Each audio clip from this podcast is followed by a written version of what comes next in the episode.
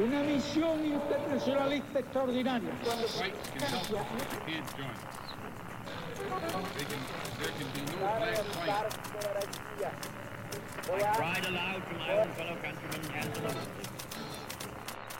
Sua rádio da história.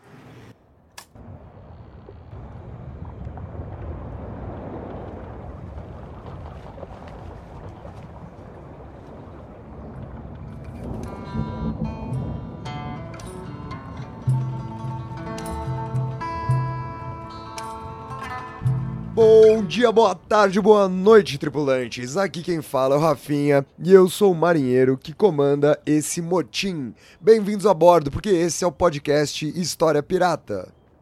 Fala, pirataria! Eu sou o Daniel Gomes de Carvalho, eu também comando este motim. E aí, Rafinha, ontem teve debate presidencial, fiquei sabendo que você ontem no debate decidiu votar no Partido Novo, e eu queria que você falasse isso, comentasse isso aí com o pessoal. Dani, eu vou comentar uma única coisa, né? Que se esse podcast tivesse vídeo e não apenas áudio, ficaria evidente qual de nós dois está de laranja nesse momento. e não sou eu, porque minha paleta de cores de roupa, elas são brancas ou pretas, né? Então quem está de laranja aqui agora é você. Inclusive está refletindo essa cor em você todo. Então me parece que quem está iluminado por aquilo que é novo não sou eu exatamente. Ah, mas eu sei que você tava ontem você mandou mensagem, empolgado, pensando em privatizar sua filha depois do debate. Sei não, cara. Dani, sabe o que eu tava fazendo ontem durante o debate? Eu tava dormindo. O quê? é, não É, perdeu cara, muita eu- coisa. Putz, tô... Eu, eu tô cansado dessa exposição midiática da política. Não tô cansado da política, porque eu nunca não estive cansado, mas a gente sabe, tem que, tem que lidar. Eu, eu gosto muito de ter um negócio que nunca vai sair da minha cabeça. Quando teve, tiveram as manifestações de 2013, e a galera lá do movimento Passe Livre, né, do MP de Pato L, começou a liderar, né, todas as questões das manifestações. Tinha uma menina que era da geografia lá da USP, que era a Maiara. Você lembra da Maiara? Lembro, lembro. E aí tem um momento da- das manifestações que eles vão até Brasília. E aí há uma reunião. E a Maiara começa a fala dela assim: Eu não gosto de política, eu gosto dos Ramones. Eu tô aqui porque eu preciso e não porque eu gosto. e, e a minha relação com política é meio isso, né? Então, não estou cansado da política, eu tô cansado da exposição midiática, tá ligado? Pô, agora você sabe, Tô um assim, pouco de saco cheio dessa discussão de analista de É, Twitter. é, também tô cansado disso. Mas nada a ver, mas você sabe que essa semana, conversando com meus alunos ali na minha disciplina, tava, foi, eu dei aula essa semana sobre a Comuna de Paris. Aí um moleque lá virou pra mim e falou assim: Nossa, professor, você estava nas manifestações de 2013? Como se, como se estivesse falando de maio de 68, sabe? Eu falei, é, né? Tava lá, né? Tal, tipo, que bosta. Aí que é isso, né? Esses- eles têm 20 anos, né? 2013. Os caras acharam que você tava na marcha de Washington. É, né? 2013 eles tinham 11 anos, né? Então pra eles é uma coisa muito antiga. Então, enfim, é, é a velhice aí, cara. Não, muito antigo e muito importante, né? São dois problemas. aí. Tem dois problemas juntos aí. Eu achei que o problema era a importância que havia sido É, dada. também. também, também. Ô Dani, e além de estar na manifestação, o que, que você tem lido aí? Pô, cara, então, essa semana, eu, eu, na verdade, eu passei o final de semana todo trabalhando com, você sabe, né? Não faço a menor ideia. Com Thomas Paine. Finalmente, na, na sexta-feira, eu entreguei meu livro. Sexta, eu tinha até meia-noite para entregar meu livro, eu entreguei sexta às 11 da noite. E vai sair aí pela editora Fino Traço, se tudo correr bem. O meu livro, Thomas Paine e a Revolução Francesa. Tenho certeza que gerará um amplo interesse. Muita gente vai comprar, muita gente vai ler. Eu acho que é agora que eu fico rico com esse livro. Thomas Paine. Mas eu gostei muito de fazer, sabe, Rafinha? Minha tese de doutorado, ela tinha lá 450 páginas, né, sobre Thomas Paine. Eu consegui fazer uma síntese ali, deixei com... Eu acho que vai dar umas 200 páginas no final. Ah, então ainda tem um monte de coisa que não presta pra nada. Não, não. não Pensei que você ia não. falar, consegui deixar só o que importa, que é o começo e o fim. então eu entreguei, né, o, o meu Dani, deixa, eu- deixa eu te fazer uma pergunta aqui. antes de defender seu doutorado, você já tinha tirado coisa dessa tese, né? Já tinha, modesto. Ela já, é- ela já é uma versão enxuta de uma primeira versão que você me mostrou, né? É, e, e é, e é aquela coisa, né? A gente. São duas coisas, né? Eu acho que, primeiro, talvez até por ser professor, fica querendo explicar tudo, com detalhes, as datas, os dias. Isso nem sempre é necessário, às vezes é necessário, mas nem sempre é. E também é aquela coisa de eu lia muita coisa, então eu queria, de alguma maneira, enfiar no meu doutorado tudo que eu li. Isso é uma bobagem, né?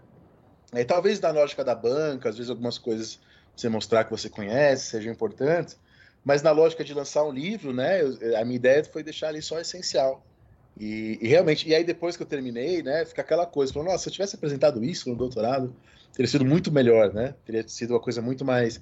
E eu consegui incorporar, né, porque eu defendi em 2017, no final de 2017, que eu defendi doutorado, eu consegui incorporar artigos que foram produzidos aí nos últimos cinco anos. É, é, enfim, então eu gostei do que ficou. Mudei algumas coisas, eu mesmo mudei de ideia sobre muitas coisas, inclusive. E eu falo isso na apresentação, né, das mudanças e tal. E você, cara, deu para ler aí essa, essa semana? É, essa semana eu li um livro que você me indicou. Oxe, E eu não sei se você falou sobre ele aqui. Eu acho que não, porque eu acho que era o nosso momento de hiato. Mas eu. Desde semana passada, então eu tava lendo na semana passada. É, hoje é segunda-feira, então eu ainda não comecei uma nova leitura. Apesar que minha nova leitura está por chegar, em breve eu falarei dela. Mas eu li na semana passada o Dividir para Dominar, do Vesslin, sobre a partilha da África. E ele é legal na medida que ele conta muita coisa que a gente não sabe, né? Não é um tema que a gente domina tão bem. mas é E eu chato. precisava. Isso que eu ia falar, era, era a minha conclusão. Você, É um livro você chato. sentiu que um. É legal? Você, você sentiu que havia um, uma É. adversativa, né? É, Mas é chato, né? É um livro burocrático. é um livro É um, livro, burocrático. é um livro muito burocrático, assim. Mas, é, penei mas na medida que a gente não sabe as, as informações, É. é legal saber, né? Sim. É, um- é um exemplo clássico, né? De um livro que é muito chato, mas depois que você lê, é legal ter lido, né? Que e no meu caso é isso, eu fui lendo e colocando na minha aula. Então, assim, eu li, eu lembro que eu lia muito devagar, eu lia, ai meu Deus, agora tem que ler esse negócio. Mas depois que eu, que eu colocava na minha aula, era muito legal. É, as informações são boas mesmo. E a gente teve, eu tive uma experiência aqui bacana, que foi de dar essa aula de África, que normalmente representava 10, 15 minutos de uma aula minha de 100, em 100 minutos quase, né? Então, foi legal, eu gostei e tô ansioso pra refazer essa aula pro ano que vem. Porque a, a- a primeira versão, né, ela, ela te anima pra fazer melhor. É, é. E acho que é, é isso daí. Legal pra caralho. E o que, que a gente vai falar hoje no programa, Rafinha? antes daquilo que a gente vai falar hoje no programa, eu tenho que falar o que a gente sempre fala no programa, que é pra galera ajudar o História Pirata a se manter sempre no mar.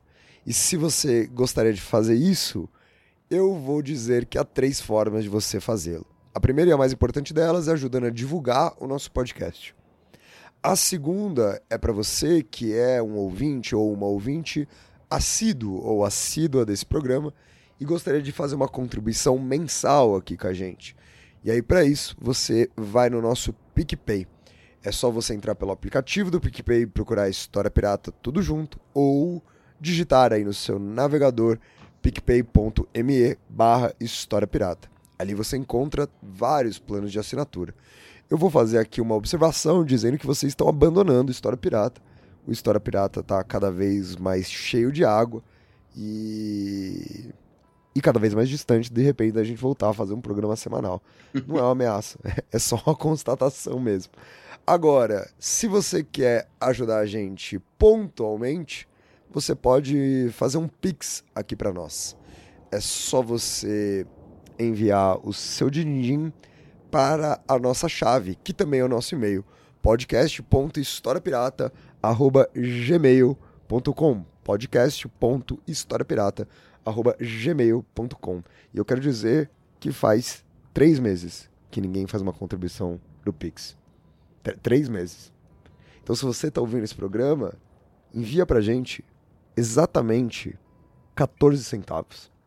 Ma- manda um Pix de 14 centavos agora para podcast.historiapirata.gmail.com Pelo menos para eu saber se está funcionando o Pix, porque vai ver, o Pix quebrou. Alguém tentou fazer uma transferência de 1 milhão 429 mil reais pro História Pirata e travou aqui o Pix, então... Mas também pode, pode mandar aqui, então, pra testar. Pode, pode, pode mandar 500 reais e 14 centavos. O importante é ter o 14 centavos aí no seu envio para eu saber que você está me escutando e que você está aqui preocupado ou preocupada em ajudar o nosso programa. Agora sim, Dani, conta para nós sobre o que é o programa de hoje. Bom, a gente pensou em chamar o programa de hoje de como os historiadores mapeiam o passado, né? Mas aí a gente achou que ninguém ia clicar se tivesse esse nome, por isso que pensamos em como historiadores e historiadoras pensam. Mas na verdade, esse programa tem como base, a gente vai trazer outros livros também, mas eu vou usar como base um livro do John Lewis Guedes, chamado The Landscape of History, né, traduzido em português, né, é, como paisagens da história, como os historiadores mapeiam o passado. E é um livro introdutório, né, para a gente começar a pensar a metodologia, a teoria da história. É um livro que justamente eu usei dando aulas, enfim, de introdução à história para pessoas que não são da área ou que estão entrando na área. Né? Então, enfim, é, uma, é, uma, é um podcast para a gente discutir um pouco o que, que é história, o que, que o historiador pensa, como é que funciona o trabalho do historiador. Então, na parte 1 do programa de hoje, a gente vai discutir justamente por que, que eu estou dizendo isso, né? Por que, que o John Lewis Guedes, esse historiador, fala isso? Que os historiadores mapeiam o passado. Quer dizer, como é que funciona o pensar do historiador, da historiadora? E na parte 2, a gente vai tentar discutir um pouco a relação entre a história e as ciências da natureza, que é uma, é uma discussão que, enfim, talvez para os historiadores ela seja cada vez menos uma grande discussão, mas para as pessoas fora da, da área, para as pessoas que não são especialistas, que não trabalham profissionalmente com história, isso parece uma grande questão, né? Será que a história é uma ciência como as outras ciências são ciências e etc, etc. Eu acho que, bom, como a gente está com muitos programas de metodologia, né? Eu acho que esse programa entra também é, é legal para somar a essas discussões. Então, bora começar o programa de hoje. Vamos para o primeiro bloco para responder a pergunta de por que os historiadores mapeiam o passado.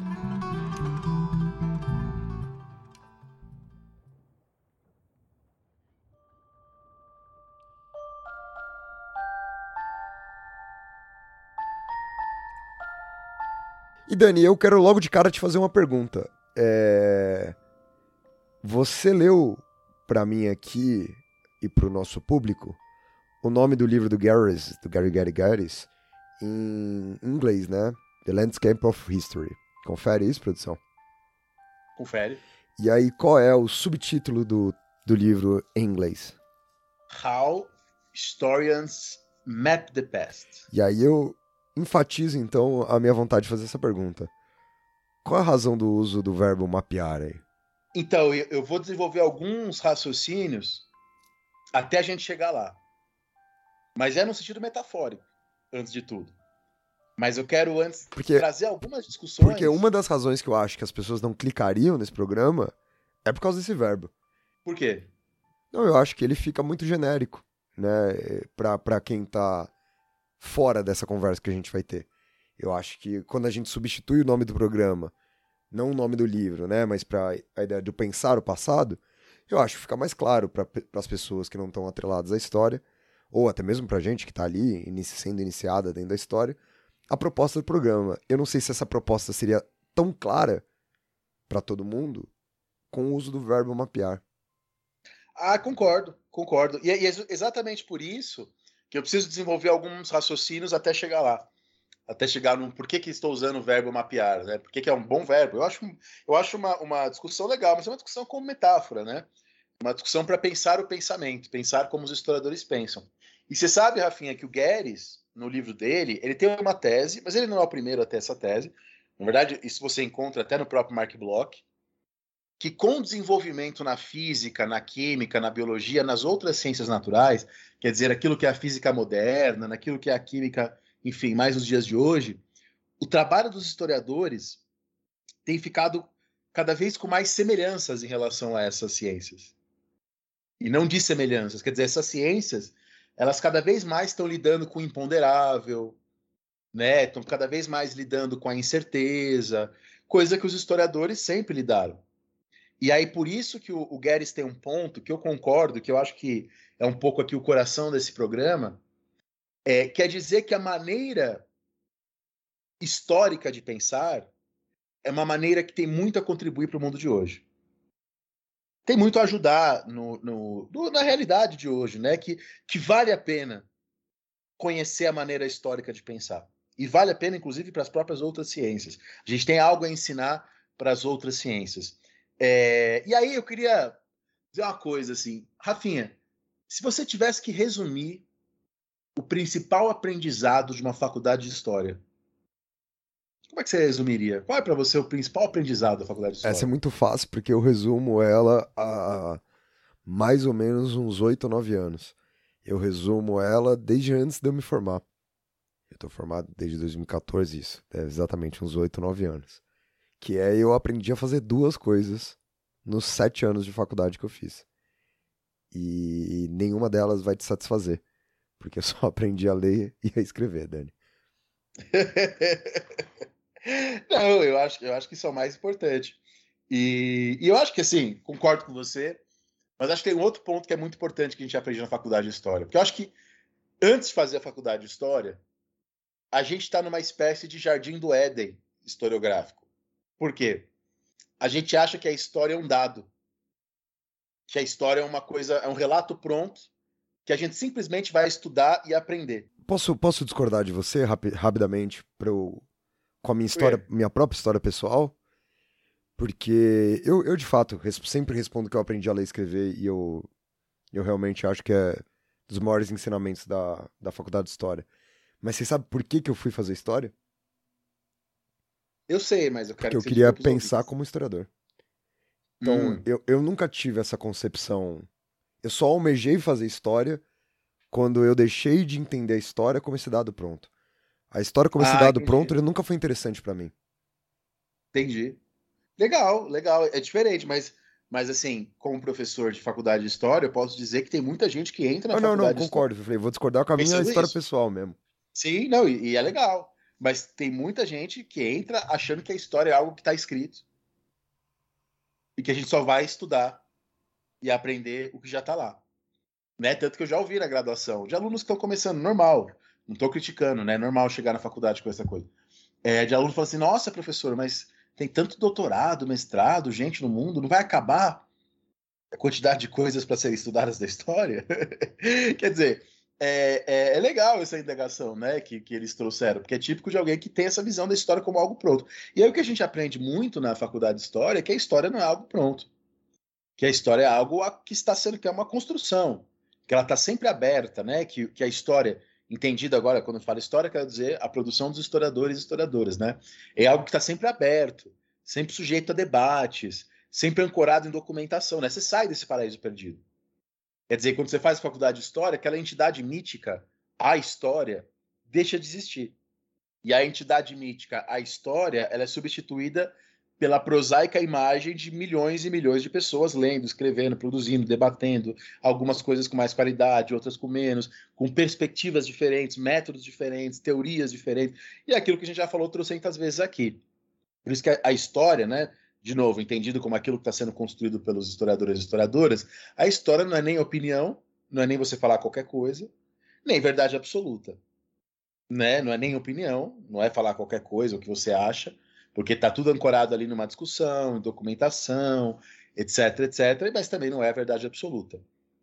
Né? Você sabe que tem um livro antigo do Elton, é A Prática da História, que ele fala uma coisa que eu acho que você vai discordar, Rafinha. Não sei se você vai discordar. Ele fala que a história tem uma função ética. Em que sentido? É, quando você é um bebê, você acha, você bebê, então o baby Rafinha, ele acha que é o centro do mundo. Né? Quando você tapa o olho do baby Rafinha, o baby Rafinha acha que ninguém está vendo ele porque ele não vê o mundo. Quando você se torna uma pessoa madura, mais velha, você reconhece a sua própria insignificância, que você não é o centro do mundo, que não é porque você não está vendo que ninguém mais vê. Então a sua identidade se forma pelo caminho da insignificância. E o conhecimento histórico funcionaria mais ou menos dessa maneira. O Elton fala que mesmo um, um conhecimento superficial da existência humana, da história, mesmo conhecimento superficial da história, já ajuda a corrigir uma inclinação moral de você achar que a sua época é todas as coisas, que a sua época é, é a culminância do progresso, que tudo diz respeito à sua época, né? Então é, é, é, a história tem um pouco essa função ética, mas ao mesmo tempo que a história mostra a sua insignificância, mostra a sua pequenez, ela mostra também que a história, enfim, é feita por seres humanos, não como eles gostariam, mas feita por eles, né? Então a história também ela pode ter esse potencial interessante de libertador, porque a história mostra que as coisas foram construídas e se elas foram construídas, elas podem ser, portanto, reformadas, ou destruídas, ou revolucionadas. Quer dizer, a história mostra também que aquilo que parece eterno, ah, sempre foi assim, é, na verdade, uma construção histórica e às vezes muito recente, né? A gente falou aqui já no nosso podcast sobre o nacionalismo, de tradições que parecem ser muito antigas, na verdade foram criadas há 100 anos. Né? São muito recentes. Ô, Dani. É, você, concorda, Rafael? É, então, eu vou, eu vou falar que eu concordo, mas eu não concordo com a palavra. E eu acho que quem vai concordar comigo é você aqui agora. Eu não diria que o objetivo da história é esse. Ah, sim. Eu não acho que o objetivo da história é esse, a gente já teve essa conversa várias vezes. E eu gosto muito de. de uma ideia que eu vi num, num, num outro podcast. É um podcast sobre direito, do pessoal do Salvo Melhor Juízo. É legal, eu gosto desse podcast. É, eu, eles pararam, né? Fizeram 100 episódios É. e pararam. Sim. E era um episódio sobre direito romano. E aí o brother lá, que era especialista no assunto, né, eles perguntam, pra que, que serve o direito romano? E aí ele responde, o direito romano não serve pra nada. E aí eles dão risada, né? O clima, aliás, do, do podcast parecia, parece, lembra um pouco da gente, né? É um bagulho sério, mas ao mesmo tempo todo mundo tá dando risada se divertindo. Cara, eu acho, eu acho que, que esse podcast aí é o podcast que eu mais escutei. Eu, eu, eu, eu escutei muito também. É. É, dos 100 episódios, eu escutei vários deles, inclusive. E é engraçado, Sim. né? Não é uma coisa que a gente entenda, né, pra valer. Apesar de vários sejam abordagens históricas do direito. Sim. E aí eles dão risada que o cara respondeu que não servia pra nada. E, pô, era um programa sobre direito romano. E aí ele fala, o direito romano não serve pra nada porque ele é soberano. Né? O direito romano não serve pra nada porque ele não é servo de ninguém. Porque ele não, não serve a nada, né? Ou seja, ele é independente, ele é o direito romano. E eu gosto de pensar a história assim. Eu gosto de pensar a história como algo que não tem um objetivo. Agora, dito isso, não significa, e depois você usou essa outra palavra, porque eu- por isso que eu acho que, que você vai concordar comigo, que a história tenha potencialidades, né? E Eu que a acho, história né? possa vir a ser usada para algo, mas não que ela sirva para isso, né? Mas que ela favoreça esse tipo de pensamento. E aí, só para concluir aqui, para não ficar enrolando, é, essa foi a ideia que me fez. Eu, isso, isso é uma conversa que eu também já tive com você várias vezes, mas essa ideia foi a ideia que me salvou de ter largado a faculdade.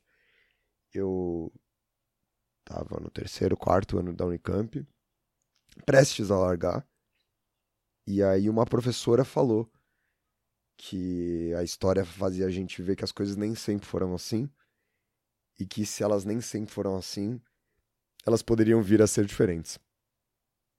E, e de novo, é um uso que a gente pode dar para a história, que naquele momento me fez querer terminar o curso. Mas eu não acho que seja o objetivo da história. É porque, em grande medida, o, o problema dessa discussão, acho que o problema do que você colocou, é, é que a gente fala a história, mas não existe a história. Existe alguém que está escrevendo sobre a história da alimentação em Minas Gerais, existe alguém que está escrevendo sobre a história de Thomas Paine, existe alguém que está escrevendo sobre a história antiga de não sei qual lugar. É, então, existem várias coisas que você pode chamar de história. Coisas essas que podem ser utilizadas para diferentes propósitos, né? Com certeza, é verdade. Nunca tinha pensado nisso. Não tem a história. Na verdade- né? A história não existe, né? É, né? Porque o problema é esse, você ficar buscando a função de estudar história. Mas quando você está estudando história da, da alimentação em Minas Gerais no século XVII, história da Revolução Francesa ou história do tempo presente, você está fazendo coisas muito diferentes. Mas você concorda comigo que vai ter uma galera, não é o nosso caso, que vai falar que devido a um objetivo que essa pessoa ou esse grupo de pessoas pressupõe da história, que estudar a história dos alimentos em Minas Gerais não serve pra nada, né? Vai ter essa galera daqui, vai ter essa defesa. É, que não é o que a gente pensa. Não é o que a gente pensa. Mas Já bem, pelo contrário, eu acho que estudando história da alimentação, enfim, é, tem coisas muito legais e você ajuda a repensar muitas coisas da nossa relação com a comida, né? É, enfim. Mas E- vai ter não essa a galera que vai falar mas- que isso não, não, nem história é, que nem deveria estar sendo feito, né? Ah, sim, mas enfim. é, é, se essa pessoa puder ter acesso a algumas produções nesse campo, ela rapidamente muda de ideia. Né? Se ela pensa isso, geralmente porque nunca leu nada a respeito. Se lê um pouco disso, é tão interessante esse assunto né, da história da alimentação que logo você, você muda de ideia. Mas eu acho que esse é um ponto legal, né, para a gente colocar aqui no programa, que a história, na verdade, dependendo do que você está fazendo como história, você está fazendo coisas muito diferentes. Mas você sabe que o, o Elton, de novo, é, ele fala nesse livro que há um pouco, que há um paradoxo no estudo de história entre humildade e dominação. Porque ao mesmo tempo você tem que ser humilde. Humilde em que sentido? No sentido de você tentar entender o outro, a diferença. E a história também diz respeito à diferença, à alteridade. O passado é um país estrangeiro, sempre. É, mas ao mesmo tempo que você tenta. Você é humilde no sentido de se submeter ao outro, de tentar entender o outro o máximo que for possível, a diferença, você tenta escrever sobre ela, criar regras, padrões, um livro, um texto. É algo de dominação, fazer comparações. Então há, um, há uma dialética aí da humildade da dominação na escrita da história. E na verdade, essa humildade, essa, essa humildade a dominação é um deslocamento, né? Um deslocamento entre você se colocar num lugar, mas sair e ver de longe. E você tem que fazer isso. Então, sei lá, se eu estou estudando nazismo, eu tenho que, no máximo que for possível, entender como é que as coisas puderam acontecer. Mas, ao mesmo tempo, eu não posso entrar tanto na cabeça da época a ponto de me tornar um nazista. Não é fazer isso. Né? Então, há uns deslocamentos que fazem parte do trabalho do historiador. Né? Há, um, há um deslocamento entre o particular e o geral, entre o micro e o macro, que a gente às vezes nem percebe, porque para a gente é muito natural. Então, se eu vou escrever sobre as mortes no período jacobino, ao mesmo tempo eu discuto o conceito de violência e ao mesmo tempo eu discuto as práticas violentas naquele momento. Então, há um deslocamento entre o particular e o geral que é da natureza do trabalho do historiador. Né? Aquilo que antigamente se chamava de as ciências auxiliares, né? É, é, mas que é a questão de que história nunca é só história. História é sempre história de alguma coisa. Então é a história da arte, a história da ciência, a história do tempo presente, é a história oral, pensando em programas que a gente já tem aqui, né? É, e você vai ter que, se você vai estudar história oral, você vai ter que entender um pouco, por, por exemplo, das práticas ali de, de, diálogo com as pessoas, enfim, tem, temos o nosso programa aqui sobre isso. Se você vai estudar história da física, você vai ter que entender algo de física, não como um físico necessariamente, mas você tem que saber alguma coisa. Então a história é sempre a história de alguma coisa. Então, para a gente, o diálogo com os outros conhecimentos, ele é muito natural. Ele é muito natural. Né? É, é, e aí vem uma questão fundamental. O passado, isso já está lá no, no, Também temos um programa sobre isso, né? Sobre imaginação histórica. Que o ser humano, a gente não pode reviver o passado. A gente não pode recuperar o passado. A gente não pode retornar ao passado. Né? O Bruno Leal, meu amigo, que já veio aqui no podcast, ele sempre brinca com nossos alunos, né? Quando algum aluno vem falar, ah, meu projeto vai resgatar a história dessas pessoas, né? O Bruno fala, você não é bombeiro, você é historiador, vai resgatar ninguém. Porque é verdade, a gente não pode viver o passado, recuperar o passado, retornar ao passado. É a frase do Mark Bloch, nenhum egiptólogo jamais viu Ramsés. Nenhum egiptólogo viu Ramsés. Então, o que o historiador pode fazer é representar o passado. Né? Por isso que uma vez eu dei uma aula sobre um, um semestre que eu dei metodologia da história e uma aluna, também não estou tirando sarro, é super legítima a pergunta. Ela perguntou para mim assim: "Ah, professor, a sua aula de hoje foi muito abstrata". E eu falei para ela: "Minha filha, todo o trabalho do historiador é abstrato. Ele é ancorado em representações. Porque ele é ancorado em representações. E as representações, elas, elas, enfim, são abstrações, mas não são abstrações completamente livres. São abstrações amparadas em fontes, em discussões com os colegas. As fontes têm poder de veto, né? A frase famosa do Kozelek. É isso, não posso falar que o cabelo do, do, do Getúlio Vargas era verde. A fonte me veta de falar isso. E, Mas eu não. e até adiantando o segundo bloco, né, Dani? O, o Chalub, na Unicamp, ele tinha uma resposta padrão para esse tipo de observação, né? E aí, toda vez que alguém fazia exatamente esse comentário na aula dele, ele falava assim: vem cá, se já for até o Instituto de Física, os caras têm um departamento de raios cósmicos. E vocês vão falar para mim que a minha aula sobre o segundo reinado é abstrata? Pelo amor de Deus. O que, que é um É. raio cósmico, gente? É, abstrato é o departamento de raios cósmicos da física. Isso aqui que eu tô falando é muito mais concreto do que qualquer outra coisa. É, é, é isso, né? A gente, enfim, também nós da, da Historiadores, a gente tem uma, uma coisa autodepreciativa que é até meio engraçada às vezes, né? É, e, e outra coisa super interessante que o, o John Lewis Gares fala é a nossa relação com o tempo, né? É a relação do historiador com o tempo. O tempo pra gente, ele não é um dado. O tempo não é uma coisa assim. Que parece que para quem não é da história acha que o tempo para o historiador é um, é um fato, é um dado. A gente estuda as coisas simplesmente no tempo. Mas, na verdade, a gente reorganiza o tempo de acordo com os nossos objetivos e as nossas necessidades, né? E aí que o John Lewis Gares diz, né? Eu acho que, fo- acho que foi ele que disse, não, não tenho certeza agora se não foi outra pessoa que disse, que o tempo para o historiador é barro. E é isso, sei lá, você pega um, um- um livro sobre a Revolução Francesa, às vezes o cara pega lá os 100 anos do, de tal evento, ele fala em duas, dois parágrafos. E aí pega três anos e fala em dois capítulos. E por que, que ele faz essa manipulação como barro do tempo? Para explicar aquilo que ele quer explicar. Né? Então a gente pensa o tempo de maneira, enfim, é, é, de maneiras múltiplas. Né? Aí tem um livro que eu gosto muito, que eu acho que, enfim, devia até ser mais lido. Ele é bastante lido, né? Mas menos do que eu acho que deveria, que é o livro do Norbert Elias, né? Sobre o tempo. Eu gosto muito desse livro, né? Porque Norbert Elias discute como ao longo da história da filosofia há uma, há uma tradição de achar que o tempo é algo estável e imutável. Quer dizer, que o tempo é algo. E ele contrapõe uma tradição lá do Isaac Newton, uma tradição newtoniana, que pensa o tempo como um, um dado do mundo criado, um dado das coisas, um elemento da natureza. E uma outra tradição, que ele vai e coloca como uma tradição kantiana, que pensa o tempo como propriedade da consciência humana, como uma sub, da subjetividade humana. Mas as duas posições, tanto a newtoniana, que vê o tempo como um elemento da natureza, quanto a kantiana, que vê o tempo como elemento da subjetividade, ambas pressupõem um tempo estável e imutável.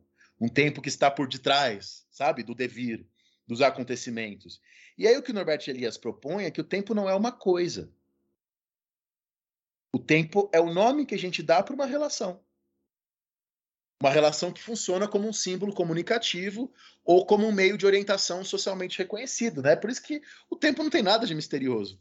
Né? E aí ele até brinca, aquela coisa do Santo Agostinho, o que é o tempo? Se não me perguntarem, eu sei. Se me perguntarem, eu não sei o que é o tempo. É, essa ideia de, de um tempo misterioso, diz Norbert Elias, é fruto de um engano. Né? O tempo é, na verdade, uma relação. E, o- e a ideia de tempo, ela traduz esforços dos seres humanos para se situar no fluxo incessante de coisas. Né? E, e aí ele brinca, ele fala, ó, a ampulheta da democracia de Atenas, a orientação pelas luas e pela maré, o mecanismo do relógio, essas coisas não são maneiras de medir o tempo. São maneiras de sincronizar processos específicos e tangíveis.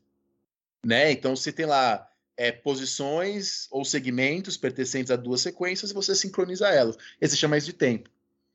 Né? E aí a gente começa a, a achar que o tempo tem vida própria, vida independente, ou que ele é um mistério. Mas na verdade ele é um nome que a gente dá para uma relação. E, Né? e Dani, eu, eu, sempre gosto de, de citar isso. Eu vou até colocar esse vídeo. É, é um- na verdade, é um, é um- é livro que eu vou fazer referência, mas dá se- ter um vídeo muito legal no YouTube que eu acho que a galera pode, pode assistir. Que é de um dos livros que eu mais gosto, né? Que é A Máquina do Tempo, do Gruzinski. No, no Máquina do Tempo, o Gruzinski ele vai discutir sobre o trabalho de, de alguns missionários, e mais especificamente do, de um missionário espanhol, Motolínea, tentando escrever a história indígena da, da Mesoamérica, né? Lá no século XVI, isso. Então, um, um missionário do século XVI, no período da, da, da invasão, da conquista, tentando escrever a história é, ameríndia do, da região da Mesoamérica. E aí, a primeira coisa que o Gruzinski levanta, e eu acho isso foda, é que o, o que o Montolina tá fazendo é escutando os indígenas e escrevendo as histórias que ele escuta. E aí o Gruzinski propõe essa, essa indagação e depois ele vai argumentar a, a, favor dela, né? Mas que a indagação que ele propõe é a seguinte: a partir do momento que os indígenas estão fazendo um relato oral de algumas narrativas, será que essas narrativas, ao serem redigidas pelo Montolina, elas não têm uma transformação de temporalidade? Ou seja, assim como num filme, né? Se eu te contar a história de um filme, há várias maneiras de eu contar essa história do filme para você. Eu posso te contar a história do Pulp Fiction cronologicamente. Eu posso te contar a história do Pulp Fiction como o Tarantino apresenta pra gente. Eu posso contar a história, como você muito bem falou, comprimindo 15 anos em 5 minutos e estendendo uma semana por uma hora e meia. Mas a partir do momento que essas narrativas dos indígenas não têm opção de serem redigidas por eles e são redigidas pelo Montolina numa perspectiva europeia sobre como o tempo deve ser e sobre como o tempo deve se comportar, há uma mudança aqui sobre como a Europa passa a ver aquelas narrativas pela perspectiva europeia e não pela perspectiva dos próprios indígenas. É, há inclusive uma certa homogeneização das especificidades daqueles agrupamentos, é, uma espécie, sei lá, de um trabalho monolítico, que a gente inclusive acaba fazendo muitas vezes com a própria Europa, né? Quando a gente fala em Idade Média, quando a gente fala em feudalismo, que aí a gente parece estar congelando todo um espaço dentro de uma mesma narrativa de tempo que não necessariamente se comporta dessa mesma forma. E aí, enquanto o Gruzinski vai trabalhando isso, e no vídeo ele conta muito dessa história que está lá no livro, na Máquina do Tempo, ele faz uma diferenciação, eu não sei se eu já comentei aqui no História Pirata, mas eu acho legal de qualquer jeito falar de novo aqui, é, entre duas concepções de tempo. Ele fala do tempo do relógio e ele fala do tempo né, da nuvem. E ele vai dizer: o tempo do relógio é o tempo que está preocupado com a precisão. Ou seja, pautado numa física clássica, pautado nesse ideal das ciências naturais. Então é a preocupação ali, né? O Mark Bloch também vai usar essa, essa comparação. Tipo, o tempo para química é o tempo da meia-vida dos elementos, né? Então, é, um, é, uma materialidade desse tempo concreta, pautada numa lógica linear desse tempo, pautada numa lógica atrelada à própria narrativa histórica europeia e assim por diante. Só que quando a gente discute esse tempo na nuvem, né, esse, essa ideia de tempo como uma nuvem, é justamente a ideia de um tempo que não é linear. E não é só linear, mas ele também é esse barro, né? Eu gosto da ideia do, do barro pra caralho que você está usando, mas eu acho que ela tem uma diferença muito grande em relação à nuvem. É que o barro é algo que precisa ser moldado por um agente externo. E a nuvem é algo que você perde um pouco do controle. Né? Não existe essa modelação de uma outra agência sobre ela. A nuvem, você está olhando ela no céu, Aí agora ela parece um pato, passa 3 segundos, ela parece um copo, passa mais 10 segundos, ela não é mais nada. Né? E, e, eu, e eu gosto muito dessa ideia de como, se a gente não for capaz de pensar as diferentes formas de se pensar o tempo, a gente nunca vai ser bons historiadores, né? Perfeito. E eu acho que um exemplo que, que a gente pode pensar é o livro do Chinua Achebe também. Shinosheb, escritor nigeriano, né, um dos maiores escritores aí, é As Flechas de Deus. Né, lá nesse texto, ele fala de uma aldeia na Nigéria Oriental, na qual tinha um sacerdote, que era o sacerdote do deus Ulu, que era o Ezeulu, e esse sacerdote determinava aquilo que a gente chama de tempo. Então, quer dizer, esse, esse sacerdote dizia quando que era a época da colheita e, portanto, quando, quando que era o ano novo. Então, o ano novo só começava quando Deus dizia, por meio do sacerdote, que era o ano novo. Até o sacerdote dizer que estamos no ano novo, a aldeia ficava encerrada no ano velho. então, quer dizer, é, para eles, por exemplo, a lua não era a mesma em toda parte. A lua dependia da dinâmica da aldeia. Então, é uma noção de tempo profundamente arraigada na configuração aldeã, assim como a nossa noção de tempo hoje é super ligada ao capitalismo a ideia de tempo útil, de tempo produtivo, de tempo do trabalho, né? Então é interessante, porque, veja, não é a ideia que o tempo passa. A ideia de um tempo que passa é você reificar o tempo, hipostasear o tempo, achar que o tempo tem uma existência independente. Somos nós que envelhecemos, são as coisas que perecem e o tempo são símbolos abstratos que o ser humano usa para lidar com isso, para lidar com a passagem. Pelo menos essa é a tese do Norbert Elias. Tem bastante gente que discorda, tá? Vocês que estão escutando aí, não tomem a tese do Norbert Elias como uma verdade absoluta. Tem toda uma discussão sobre isso, mas eu acho que é, não é muito conhecida, não é uma posição tão conhecida, e é uma posição interessante para pensar. Né? Por exemplo, a ideia de que o relógio indica o tempo só faz sentido num mundo habitado por pessoas que aprenderam a associar as figuras perspectivas a imagens minimênicas específicas, né? Quer dizer, nenhum indivíduo poderia forjar sozinho o conceito de tempo. O tempo é uma espécie de meio de orientação, né? Uma espécie de relação.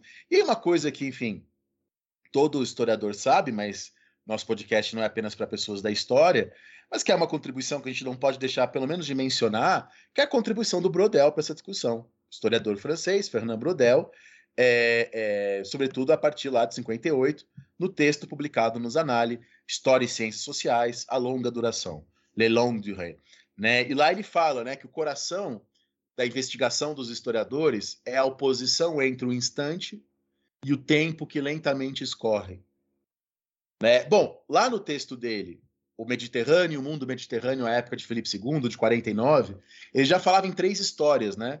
Ele fala, ó, existe uma história quase imóvel, que é a relação dos seres humanos com o seu ambiente físico, que muda muito lentamente.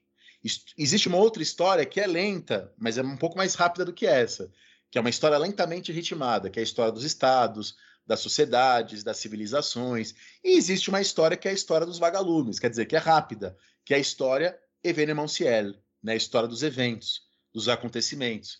Né? Então é isso, a nossa essa ideia de um tempo de longa duração, média duração e curta duração, é a ideia de que a nossa própria existência está atravessada por temporalidades distintas. Então, sei lá, eu estou comendo arroz e feijão, que é uma prática antiga do Brasil, de temporalidade longa, mas eu estou gravando o podcast, que é um evento, né? Mas eu estou fazendo isso a partir de uma tecnologia que existe aí há 30, 40 anos. Então, olha como várias temporalidades estão incluídas numa única ação, né? Num único momento. Mas eu queria voltar para a discussão anterior sobre representação. O historiador representa o passado. O passado já passou e o historiador o representa. Eu vou usar isso para a gente chegar na ideia de mapa, para responder sua pergunta, Rafinha. É... Aí eu faço uma pergunta para você, Rafinha. Se a gente voltasse ao passado. Você não respondeu a minha, que... mas quer fazer várias perguntas para mim, né? Mas eu vou te responder no final desse bloco, que já está chegando. Se eu voltasse para o passado, se o egiptólogo voltasse para o passado e conhecesse Ramsés, a experiência direta dos eventos faria dele necessariamente um historiador melhor do que um historiador de hoje que não conheceu Ramsés? É, a gente teve essa discussão também, né? A gente tá ficando velho e repetitivo. Eu só não consigo mais discernir se a gente já teve essas discussões aqui no História Pirata ou em outros momentos. Mas a minha resposta é não. Né? A minha resposta é que você não seria um historiador melhor. Eu, obviamente, posso aqui gerar um certo incômodo, talvez na galera do, da história do tempo presente, mas eu acredito que você, nesse caso específico, principalmente sem estar tá pensando em fazer um uso metodológico de uma história do tempo presente, você não seria capaz de produzir história, Dani. Eu acho que se você. Não precisa nem pegar o exemplo do egiptólogo, né? Eu acho que, inclusive, na vez que a gente teve essa discussão, a gente deu o exemplo do Daniel Gomes de Carvalho, voltando até o Thomas Paine falando com o Thomas Paine. Se você falar com o Thomas Paine, sua pesquisa sobre o Thomas Paine, ela é melhor, eu acho que ela pode ser outra coisa. Eu acho que ela não vai ser história. É, se, se eu agora voltasse no tempo e conversasse com o Thomas Paine, a minha conversa seria mais uma fonte entre outras. Ela não seria a verdade. Né? Porque no meu livro sobre o Thomas Paine, o que, que eu faço? Eu comparo o pensamento de Paine com outras pessoas, eu comparo atrás, ah, o Paine nos Estados Unidos, o Paine na França, o que mudou. Eu faço exatamente aquilo que eu falei agora há pouco. Eu vou do micro para o macro. Eu uso tempos e espaços diferentes e simultâneos. Quer dizer, eu decido o que eu quero ver e o que eu quero pensar se eu ficasse ali no tempo, eu estaria limitado pela minha experiência. É por isso que eu estou dizendo, né? É, é que você tá. Eu tava pensando numa outra perspectiva. Eu acho que você pode somar essa experiência ao seu trabalho, beleza. Mas se o seu trabalho for ir até o Payne e conversar com ele, isso não vai ser um trabalho de história. É, isso não é história. E aí voltamos ao bom e velho Mark Bloch. Mark Bloch diz: o indivíduo é limitado pelos seus sentidos e pelo seu poder de concentração. Tudo que o indivíduo percebe é um minúsculo fragmento na trama dos eventos. Né? Então é isso. Eu volto para o século XIV. Eu sempre ouvi na escola que teve a crise do século XIV. Aí eu caio justamente numa aldeia que, não, que a peste não chegou. Aí eu saio falando, ó, portanto, não existiu crise do século XIV, não existiu peste negra, é tudo uma invenção dos historiadores esquerdistas. Né? E, obviamente, essa discussão vale para aquela pessoa, aquela famosa pessoa que, ó, minha avó viveu a ditadura militar, e a minha avó era feliz na ditadura militar. Logo, não houve ditadura militar, ou a ditadura militar foi boa porque foi boa com a minha avó. Quer dizer, o indivíduo é muito limitado pelos seus sentidos, pelo seu poder de concentração. E eu queria só fazer um rápido lembrete que a avó de Claro. todo mundo foi feliz na ditadura militar, né? Desde que não tivesse submetida às pressões do regime político, porque os nossos avós durante a ditadura militar, eles tinham outra condição de saúde, de juventude. Então, né, há, há esse fator que também sempre pesa nesse tipo de observação. A gente também era outras pessoas. É a mesma coisa que eu falar que eu era feliz no primário, né? É lógico que eu era mais feliz no primário porque eu tinha outras condições de saúde, de preocupações e assim por diante. Então a minha, minha experiência individual vai ser determinante nesse processo. É, e, e aí o, o que o historiador pode ver, o que o historiador pode fazer? Ele pode saber que tem a experiência da sua avó, mas que ao mesmo tempo que a sua avó estava de boa, tinha alguém sendo torturado, tinha alguém sendo morto. O avô de alguém, né, esse- inclusive. Oi? O avô de alguém sendo torturado, a avó de alguém. Aliás, o é. avô de alguém, é, exatamente. É, quer dizer, o historiador pode manipular o tempo, o espaço e a escala, e isso pode dar para ele uma compreensão sobre o passado que as pessoas que estavam no passado não necessariamente conseguiam ter. Essa é a questão. O historiador sabe quando a peste negra acabou lá. Então, com isso, ele pode fazer um tipo de avaliação que às vezes a pessoa que estava no interior dos eventos não conseguia. Então, há uma forma de pensar historiográfica que é diferente da experiência individual imediata. E aí o historiador pode selecionar o que ele vê. Então, o, o Carr, naquele livro também clássico, o que é a história do Edward Carr, o Carr diz, ó, é o historiador que decide que o fato de César atravessar o Rubicão é um fato histórico.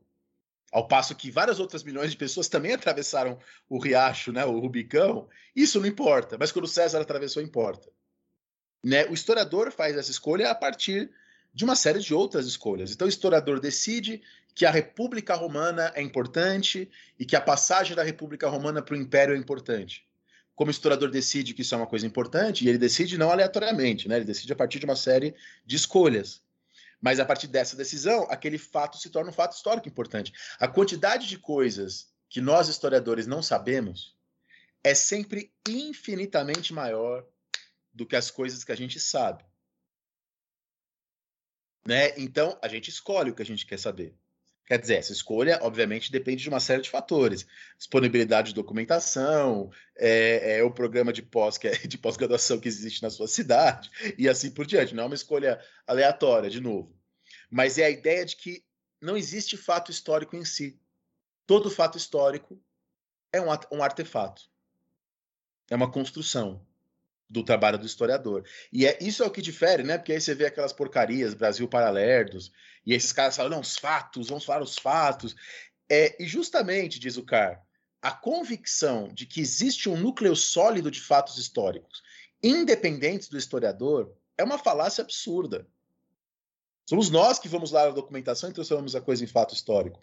Mas essa falácia absurda é difícil de erradicar é difícil de erradicar. Então, sei lá, a imagem que a gente tem da Grécia Antiga. De onde vem a imagem que a gente tem da Grécia Antiga? Do trabalho de muitos e muitos historiadores, e não só historiadores, né? Pessoas que também trabalharam com isso, sem necessariamente ser é, historiador profissional, mas enfim, do trabalho de muita gente em cima de uma documentação. Né? E aí, a partir disso, elas constroem um retrato. Mas, por exemplo, já existiu no passado uma grande questão para o pessoal da história antiga que boa parte da documentação é de Atenas. Então aí fica que a imagem que a gente tem sobre a Grécia Antiga pode ser contaminada por Atenas. Para falar de uma coisa que eu entendo mais, a Revolução Francesa, É, boa parte da documentação disponível sobre a Revolução Francesa é documentação oficial, de Assembleia Constituinte, de governo, de política. Essa documentação pode acabar nos contaminando e fazendo a gente ter uma imagem da Revolução Francesa muito pautada por essa documentação política. Ou seja, o que eu estou dizendo para vocês aqui? Que o documento não necessariamente mostra a história. Pelo contrário, o documento pode, às vezes pode levar o historiador a fazer representações grotescas sobre o passado. Então, se eu conheço a história da Revolução Francesa só pela documentação é, política oficial, isso pode me criar uma representação grotesca da Revolução Francesa, achando que a Revolução Francesa foi só em Paris. Né? E é isso. E se eu voltar no tempo, eu só vou ter uma experiência, que é a minha experiência. Então, se eu volto no tempo, eu não seleciono o que eu quero ver. Eu não seleciono o que eu quero ver. Então, é, é, faz parte do trabalho do historiador selecionar, escolher. A gente tem um episódio aqui no História Pirata sobre o Borges, né? A gente faz reflexões sobre teoria da história e metodologia da história a partir do Borges. A gente conta lá do conto do Borges, né? Furnes o Memorioso, que era alguém que não, que não esquecia nada, que lembrava de tudo, e por lembrar de tudo, ele não era capaz de pensar. Né? Porque o pensamento pressupõe esquecimentos, pressupõe seleções. Então, os fatos históricos não são como peixes na peixaria, que você vai lá e pega. Os fatos na história não existem até que o historiador, ou quem está escrevendo sobre a história, os crie. E aí voltamos àquela famosa frase, né? A história é o registro daquilo que uma época considera importante em outra. Nessa frase, enfim, se a gente não levar ela ao pé da letra, ela é uma frase muito interessante, né? É o que a gente escolhe estudar. É o que a gente julga importante, é o que a gente julga digno de ser pensado. E aí, disso, Rafinha, é, eu passo justamente para explicar a metáfora do mapa. Finalmente. Porque é isso, um mapa, ele não é a, a realidade. Ele não é, é aquilo que está lá. O mapa, ele depende do que a gente quer enxergar, das nossas perguntas, das nossas escolhas, dos nossos objetivos. Um mapa é uma reapresentação, uma representação. É, então tem um caso famoso de um meteorologista, um meteorologista chamado Lewis Richardson, que perguntaram para ele qual o tamanho da costa da Inglaterra. E ele respondeu: depende. Se você usar como escala as milhas, vai ter um tamanho. Se você usar como escala os metros, vai ter outro tamanho. Os microns, outro tamanho, porque os microns vão pegar sinuosidades que as milhas não pegam. Então, o tamanho da costa da Grã-Bretanha depende da escala que você usa. Quer dizer, medidas maiores ou medidas menores captam mais ou menos irregularidades e assim muda o tamanho da costa. Ou seja, o tamanho da costa da Grã-Bretanha não é um dado. Ele depende da teoria que você usa para interpretar esse dado. Então, as formas de representação alteram a maneira como percebemos o representado. A maneira como. Então, é isso, né? O ato de observar é, é, modifica a maneira como a gente observa.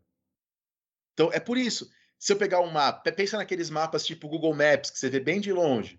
Pensa naquele mapa que você vê os países. Agora pensa no mapa que você vê os estados. Agora pensa no mapa que você vê as cidades. Agora pensa no mapa que você vê as ruas. Não, é, todos os mapas estão corretos. Só que eles mostram coisas diferentes. Um mostra países, outro mostra cidades, outro mostra, mostra ruas. Então, a adequação de um mapa depende daquilo que você quer ver. E o mesmo vale para um relato histórico. Não existe um relato histórico único. Depende daquilo que é o nosso problema, que é a nossa questão. Né? Então, é nesse sentido que a história se, se assemelha a um mapa. O mapa não é a realidade. O mapa é uma leitura da realidade assim como um texto de história, não é a história. Ele é uma proposta de ver a história. Ele é uma proposta de ler a história. E veja, falar que é uma proposta de ler não é falar que é inútil, no sentido mais é, é, pejorativo do termo inútil.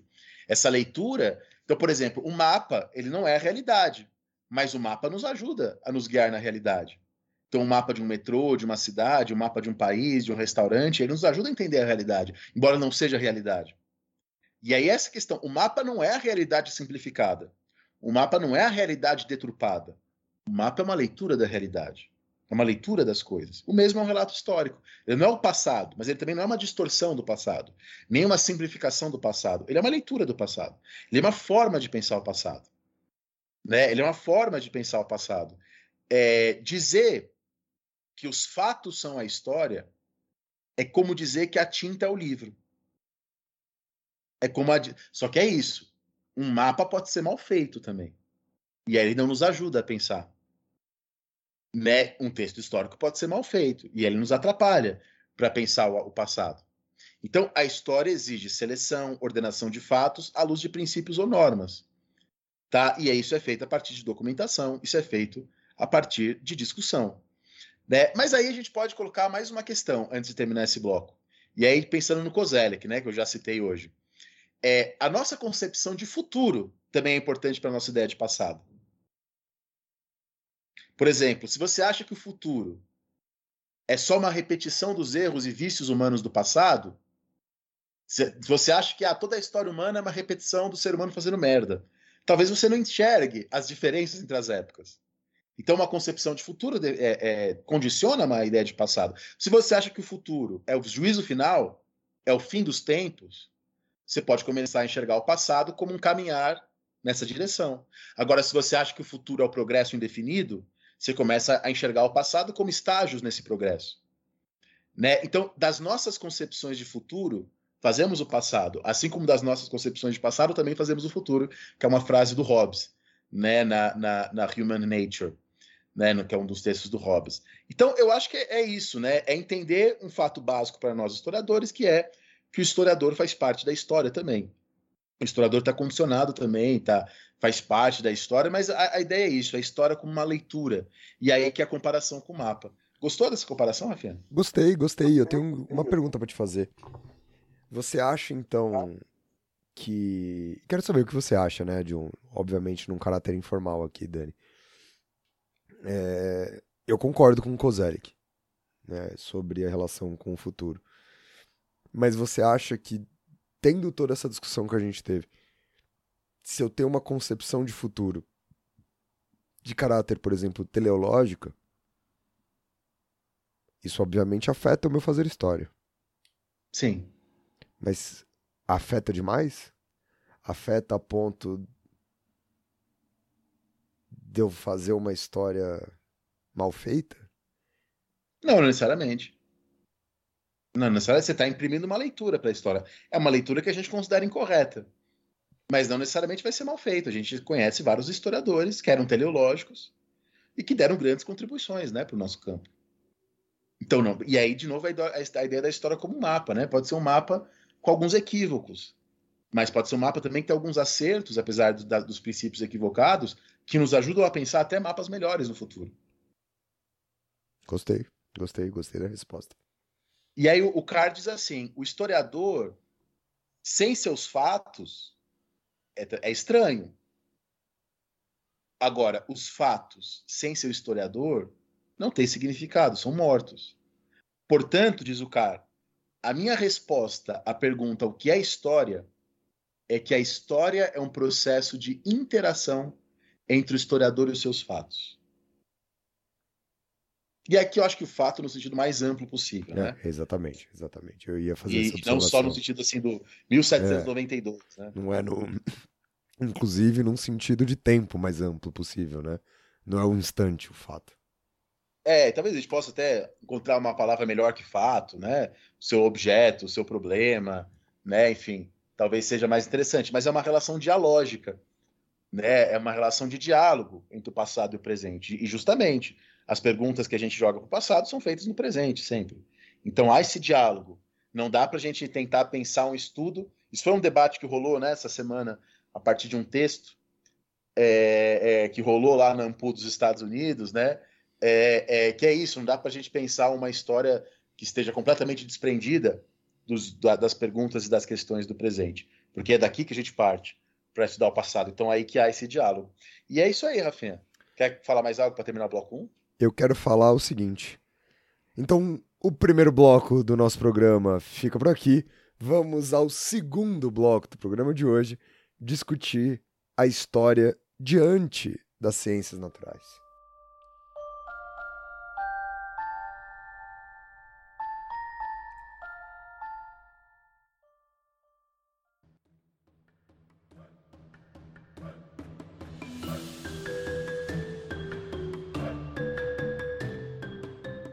Bloco 1, a gente discutiu então essa relação, essa comparação, essa metáfora do trabalho do historiador com o trabalho de produção de mapas, né? O historiador como aquele que mapeia o passado.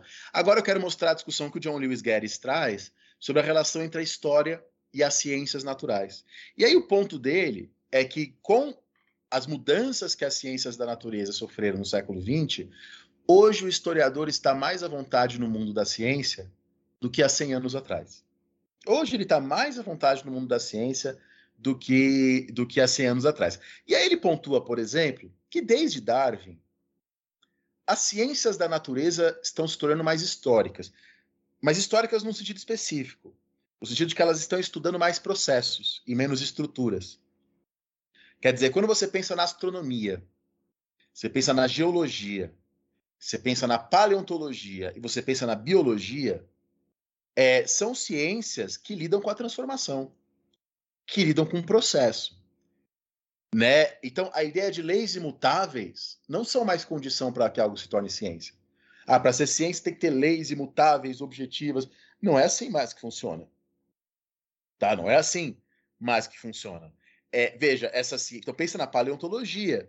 A paleontologia é cheia de experimentos reflexivos, cheia de fenômenos que precisam de imaginação. Quer dizer, que precisam de tempo para serem estudados. Tá? Várias vezes, astrônomos, biólogos, paleontólogos vivem imaginando o que aconteceu a partir das suas evidências. Então, eles têm evidências, mas a partir das evidências, eles têm que reconstruir o que aconteceu. Assim como historiador, a partir das suas fontes, é, tenta reconstruir um processo. Daniel, né? eu então, tenho um, ótimo exemplo para ilustrar isso que você está falando, e um exemplo atualíssimo, né? É... Vocês que estão escutando a gente vão me desculpar se eu se eu cometer algum erro conceitual, mas eu quero simplesmente falar sobre, sobre essa ideia. Eu não sei se você viu, Dani, recentemente, mas tem o, o novo telescópio, né, no, o James Webb, que ah, tá trazendo várias imagens. Só que as imagens que a gente viu, e eu não sei se você viu, né, ele mostrou a imagem lá da, da galáxia, bonita pra caralho, todo mundo postando no Instagram, etc e tal. Mas qual é o problema daquilo e qual é a relação que esse problema tem exatamente com o que você está falando? É que a gente, o nosso olho, não é capaz de perceber aquela imagem. Então, se eu estivesse no espaço, para a gente voltar na mesma narrativa que a gente estava tendo, se eu estivesse lá cavalgando em cima do James Webb, o telescópio, eu não veria a mesma coisa que eu vejo na foto que a NASA posta no Instagram. Por quê? Porque o meu olho não é capaz de compreender e de traduzir as frequências que estão ali de luz disponíveis. Então, na verdade, as fotografias que a gente vê, elas são interpretações e tentativas de reproduzir aquilo que o telescópio fotografa para algo que nosso olho seja capaz de ver. Sacou? Me fiz claro o suficiente? E é, Não, e é exatamente o que você está me falando, né? A mesma coisa com recentemente os caras capturaram o som do buraco negro. E aí o som do buraco negro é um bagulho mó assustador. Não sei se você chegou a escutar. Já ouvi, já ouvi. É, ouvi. assustador. Só que a treta do som do buraco negro é muito parecida com essa treta. A gente, se estivesse lá, não estaria escutando aquele som mas ele é a tentativa de traduzir para a gente, para uma faixa de som audível, o que a gente estaria escutando se fôssemos capazes de escutar, né? É, é exatamente, exatamente o, o que você estava falando aqui para a galera. Assim como se você tivesse na França do século X, você não veria o feudalismo. Não, não. Você poderia ser um servo que sente os efeitos de uma estrutura e tal, mas o feudalismo é uma abstração dos historiadores. Né? Enfim, tem toda uma história, né? O conceito de feudalismo. Mas, enfim, só para dar como exemplo. Ou, quer dizer, ah, o historiador não viu a história, mas o biólogo viu a evolução?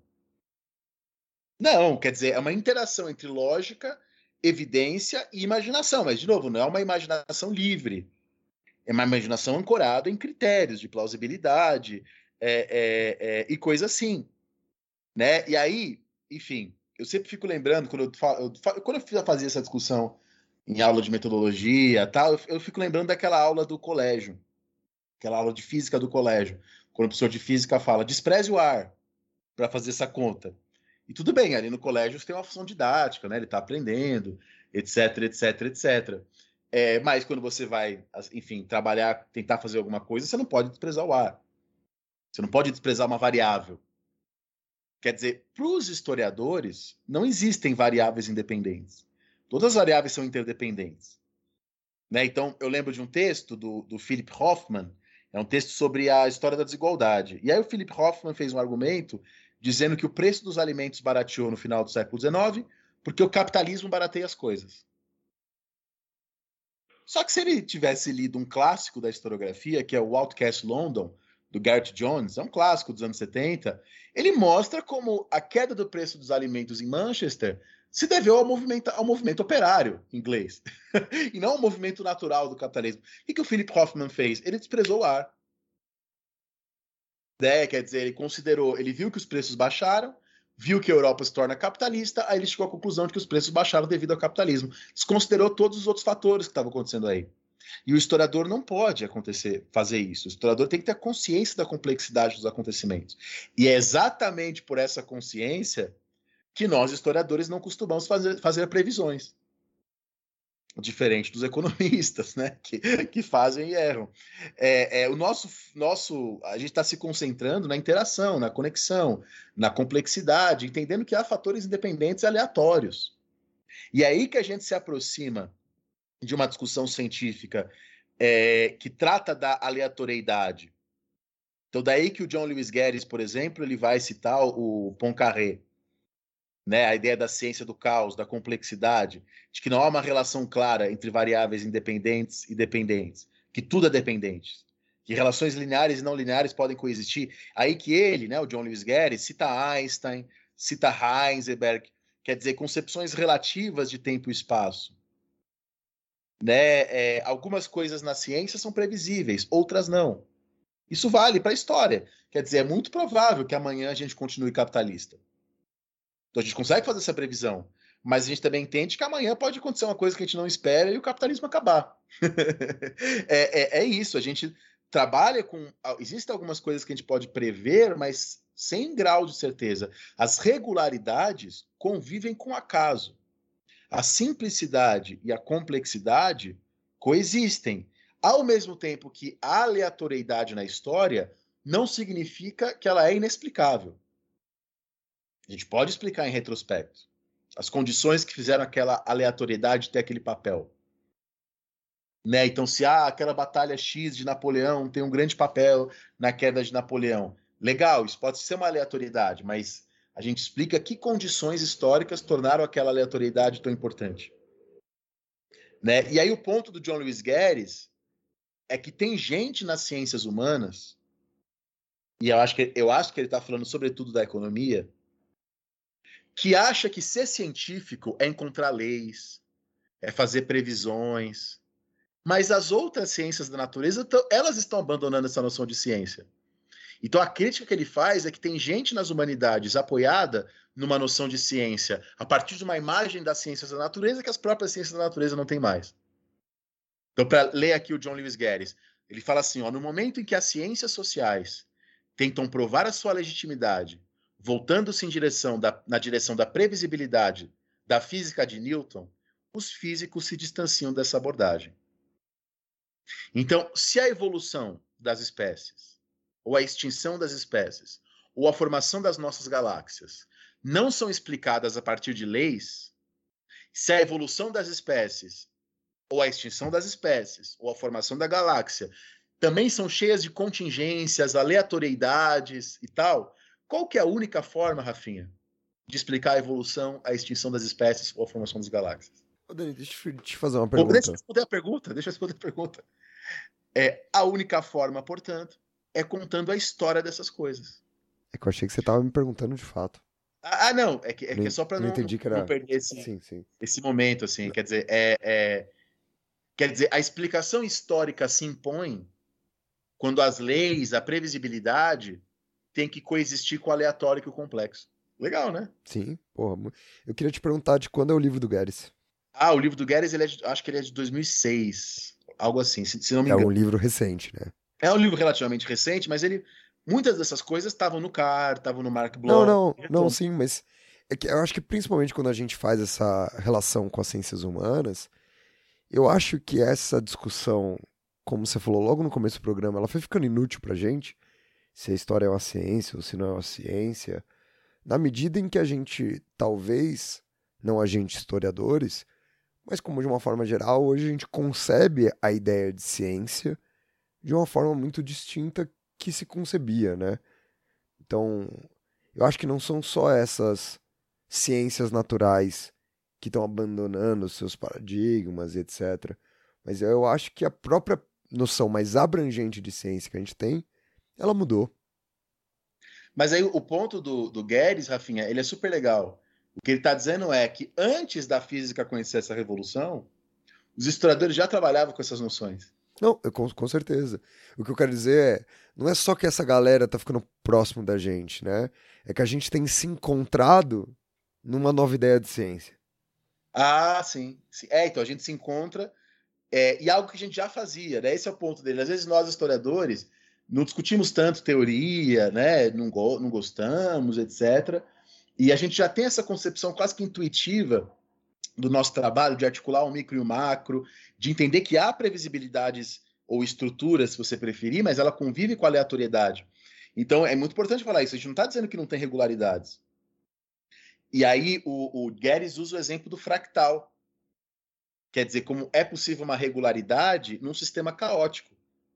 Então, sei lá, há uma, uma permanência do racismo na sociedade brasileira, racismo estrutural, tal, isso é uma regularidade, mas que convive com um sistema de complexidade. As duas coisas não necessariamente se contradizem. Daí que ele usa o exemplo do fractal. É, explica pra galera o que é um fractal, Dani, porque eu acho que nem todo mundo teve o fractal de brinquedo quando é. criança. É. Não sei se ele ainda existe como um brinquedo, né? O termo fractal ele foi criado em 1975 por um matemático, né, chamado Benoit Mandelbrot. É, e aí, justamente, uma forma de pensar regularidades, dependências das condições iniciais. Então, o fractal é um objeto geométrico que pode ser dividido em partes, e cada uma das partes pequenas é semelhante à parte original. Né? É, é, e aí, a ideia dos fractais é que os seus detalhes são similares em escala. Então, é uma metáfora que ele pensa para pensar a permanência de processos, né? E a reprodução de coisas. E aí tem um exemplo legal que, que o Carr dá, que ele é muito divertido de, de brincar em, em, cursos de graduação em História, que é o exemplo do Robinson. Né? A gente tem o nosso amigo Robinson, professor, que é, que é ouvinte do História Pirata. Né? Então, vamos lá, o Robinson estava indo comprar cigarro e o Robinson foi, atrapalhar, foi atropelado por um bêbado chamado Jones. Por que, que o Robinson morreu? Quais as causas da morte do Robinson? O Robinson estava indo comprar cigarro e ele foi atropelado por um bêbado chamado Jones. É, a causa da sua morte foi ele ter ido comprar cigarro? A causa da sua morte foi ele ter dinheiro para comprar cigarro? A causa da sua morte foi ele ter trabalho para ter um dinheiro para comprar um cigarro? Ou, na verdade, a causa da morte é o homem estar tá bêbado? Mas se o homem tivesse bêbado e ele não tivesse comprado cigarros, não teria tido atropelamento. Se o homem tivesse bêbado, ele quisesse comprar cigarros, mas não tivesse dinheiro, não tivesse trabalho, não, não teria tido atropelamento. É, ou a causa da morte do, do, do, do Robinson é um homem ter dinheiro para comprar bebida. Ou é a existência das bebidas. Se não existissem bebidas, não existiriam bêbados. E não existiam atropelamentos por bêbados. É, ou é o cigarro existir? Se não houvesse cigarro, Robson não teria ido comprar cigarro. E assim ele não teria sido atropelado ao ir comprar cigarro. Ou a causa da morte é o comércio de bebidas e cigarro. Ou a causa da morte é o capitalismo, que propiciou a difusão em larga escala do comércio de, de, bebida e cigarro por meio das empresas. Então, ou a causa da morte é o comércio. Se não houvesse comércio, não haveria gente comprando cigarro e bebida, portanto, não haveria. Ou, na verdade, a causa da morte é a capacidade do Robinson de andar. Se ele não andasse, ele não teria sido atropelado. Ou então, a causa da morte é a evolução da espécie. Entendemos, Dani. a coisa é, é, se eu quero explicar alguma coisa, e olha que eu usei um exemplo besta, um cara sendo atropelado. E se o exemplo fosse a Primeira Guerra Mundial? E se o exemplo fosse o nazismo? A queda do Império Romano. Né? A queda do Império Romano. Como definir o que é mais importante para explicar um acontecimento? Como definir até onde eu devo recuar para explicar esse acontecimento? Então eu devo recuar até o dia anterior, até o mês anterior, até o sistema anterior. O Carr, no livro dele, O que é História, ele dá uma solução ruim. Ele fala: ah, tem causas racionais e as causas acidentais. As racionais serão, serão aquelas mais gerais. Então, a bebida, o cigarro e tal. As acidentais seria o dia que ele andou e saiu ali. Mas essa é uma distinção ruim. Né? O racional seria a indulgência cólica, as condições das estradas, as acidentais seriam o que ele fez aquele dia. Mas é ruim essa explicação. É, é, porque é, é isso. Será que o assassinato do Francisco Ferdinando é um mero detalhe? O importante para entender a Primeira Guerra Mundial é entender só o imperialismo? Ninguém diria que o derrame de Lenin não tem um papel importante na história. Ninguém diria que às vezes alguns eventos pequenos podem ter uma importância gigantesca na, na história. O Mark Bloch dá um outro exemplo, parecido. O Mark Bloch ele fala assim: imagina um homem que cai no precipício sem querer. Por que, que ele caiu? De novo, é porque ele escorregou? Porque tinha um caminho no penhasco? Porque existe a montanha? Porque existe a lei da gravidade que fez ele cair? Porque existe o Big Bang que fez a Terra, que fez a gravidade? Enfim. Porque é, o Robinson foi comprar cigarro? É, ou seja, aí, aí o Mark Bloch fala: tem causas imediatas, tem causas intermediárias e tem causas distantes. E aí a tese dele é a ideia do princípio da importância reduzida com o passar do tempo. Né? Quanto mais distante, é, é, isso pode se tornar menos importante. Aí ele fala em causas necessárias, suficientes, gerais, excepcionais, factuais, contrafactuais.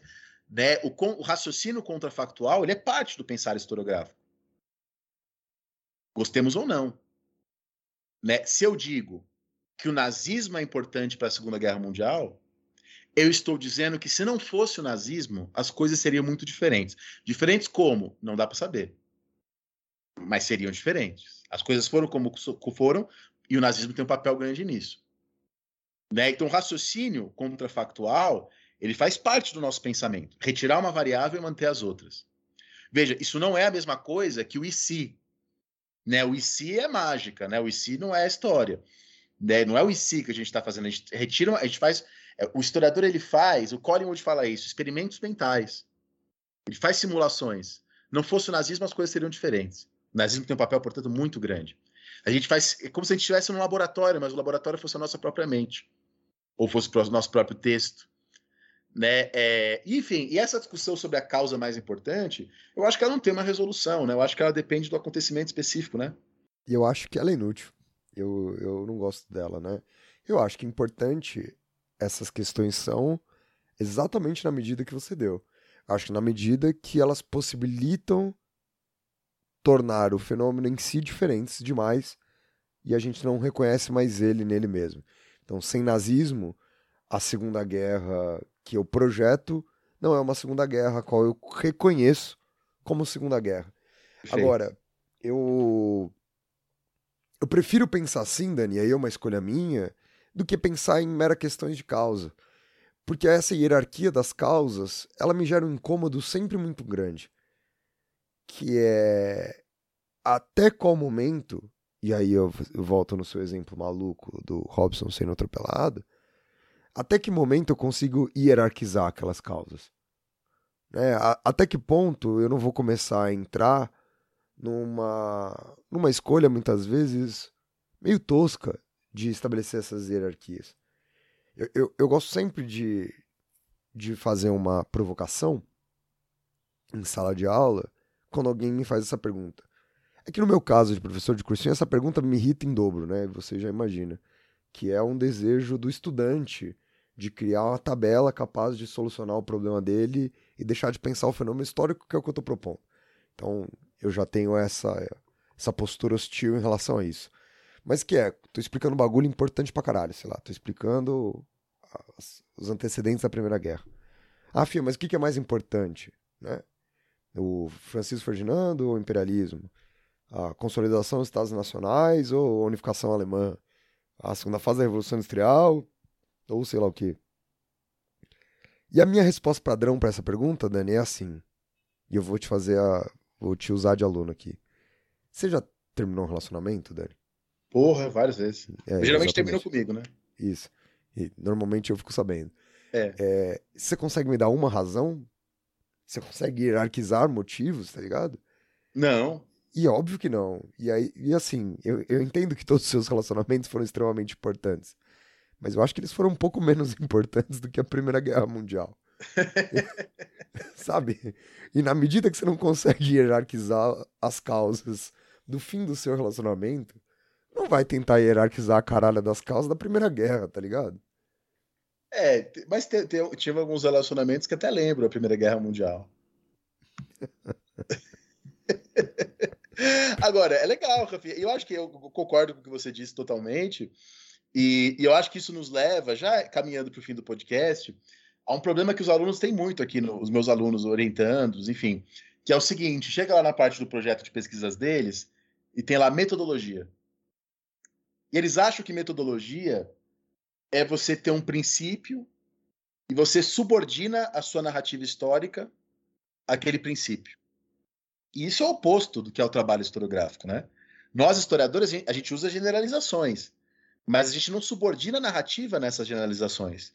Por isso que o trabalho do historiador, e por isso que, que ele é muito interessante para o século XXI, é porque nós estamos acostumados com o pluralismo paradigmático. Então, eu mobilizo Marx para entender o século XIX quando Marx me ajuda a entender o século XIX. Eu mobilizo Tocqueville quando Tocqueville me ajuda a entender o século XIX. Tá? É, às vezes a gente vê historiadores, geralmente jovens inexperientes ou de má qualidade, querendo explicar toda a história por um único paradigma. Isso, isso é um caminho para fazer uma história mal feita.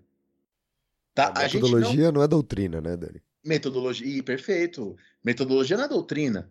Não é subordinar a narrativa a um conjunto de princípios. Pelo contrário, é incorporar esses princípios à própria narrativa. A gente incorpora a generalização narrativa e não subordina a narrativa à generalização. Essa é a ideia do pluralismo, pluralismo paradigmático, que é o trabalho do historiador. Agora, todo historiador trabalha com uma teoria, com uma metodologia. Né? Por isso, estudantes de história, se você não gostar dessas aulas, não estudar essas aulas, você está no caminho para fazer uma história mal feita. Né? O, o Carr, é, é, ele fala, ó, o historiador que acha que pode prescindir da filosofia da história está no Jardim do Éden. O, o, o Guedes, ele usa uma metáfora que eu gosto mais, ele fala do Senhor dos Anéis. Né? Ele fala, o historiador que acha que pode trabalhar sem metodologia e sem teoria, ele está no condado do Frodo, quer dizer, na inocência, sem saber como as coisas funcionam. Porque, queira ou não, há uma teoria, uma metodologia no seu trabalho. Goste você ou não. Né? Se você não tiver consciência disso, a, a, a, probabilidade que seja uma teoria ruim é grande. Né? A probabilidade é, é, é, é, grande. Né? Que se você não tiver consciência do que você está fazendo.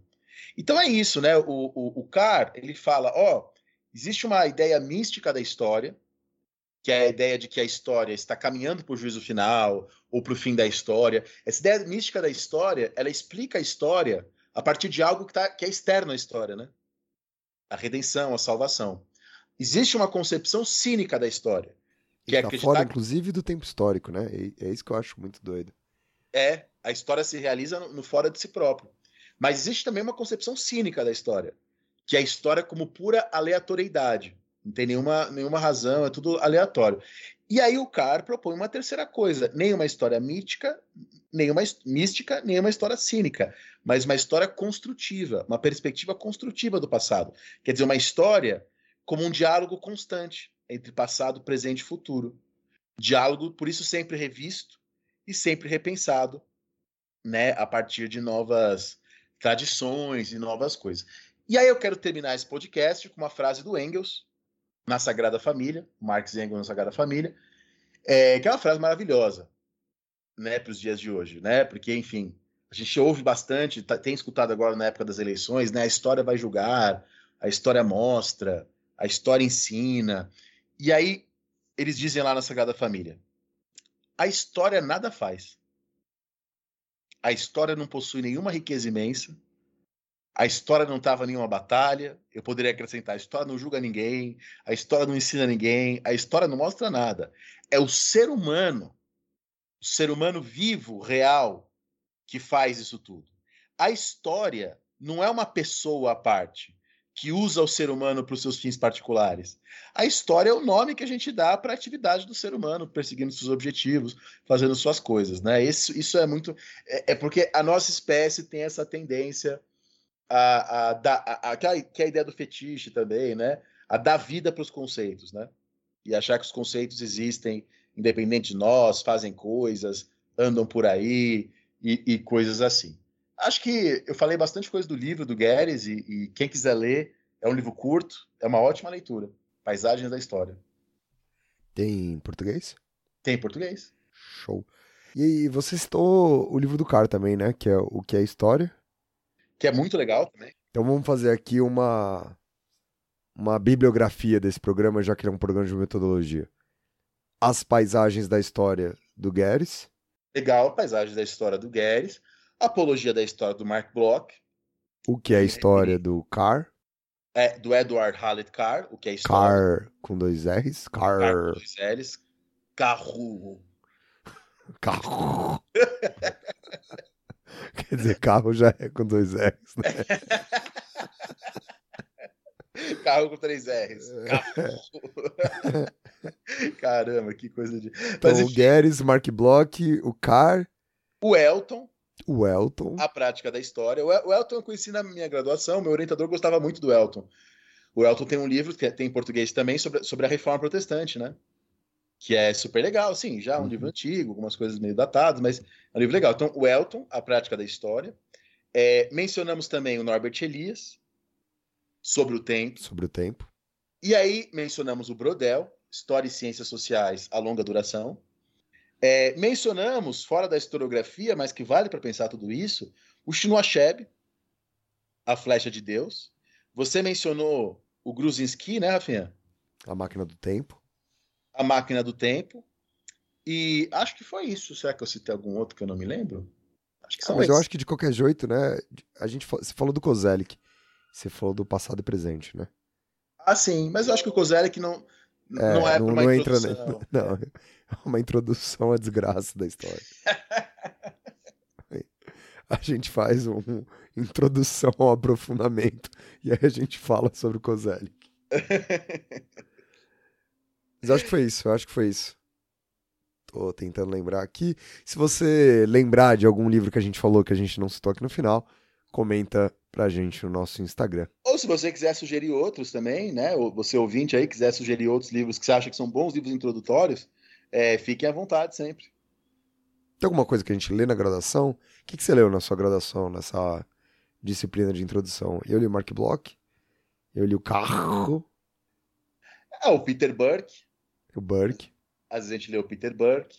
É uma série de coisas. Eu li os próprios autores, né? Eu lembro que a minha professora de metodologia, a Silvia, ela passava, a gente leu o próprio Marx, a ideologia alemã, a gente leu o, o Lucien Febvre, a gente leu ah, um pouquinho da Cidade Antiga, do Fustel de Coulange. Ela passava bastante os textos originais, né, do, dos autores mesmo, para discutir em sala de aula. A gente leu Brodel, é, certamente, leu Mark Bloch também, como você leu. Leu bastante a Escola dos Análios, né, também é uma coisa da USP lá.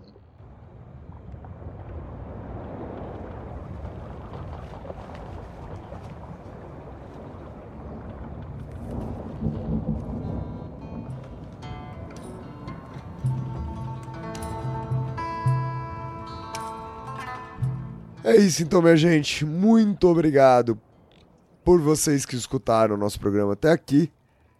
Tamo junto. Não esqueçam de seguir a gente lá no nosso Instagram. E até o próximo programa. Falou, pirataria!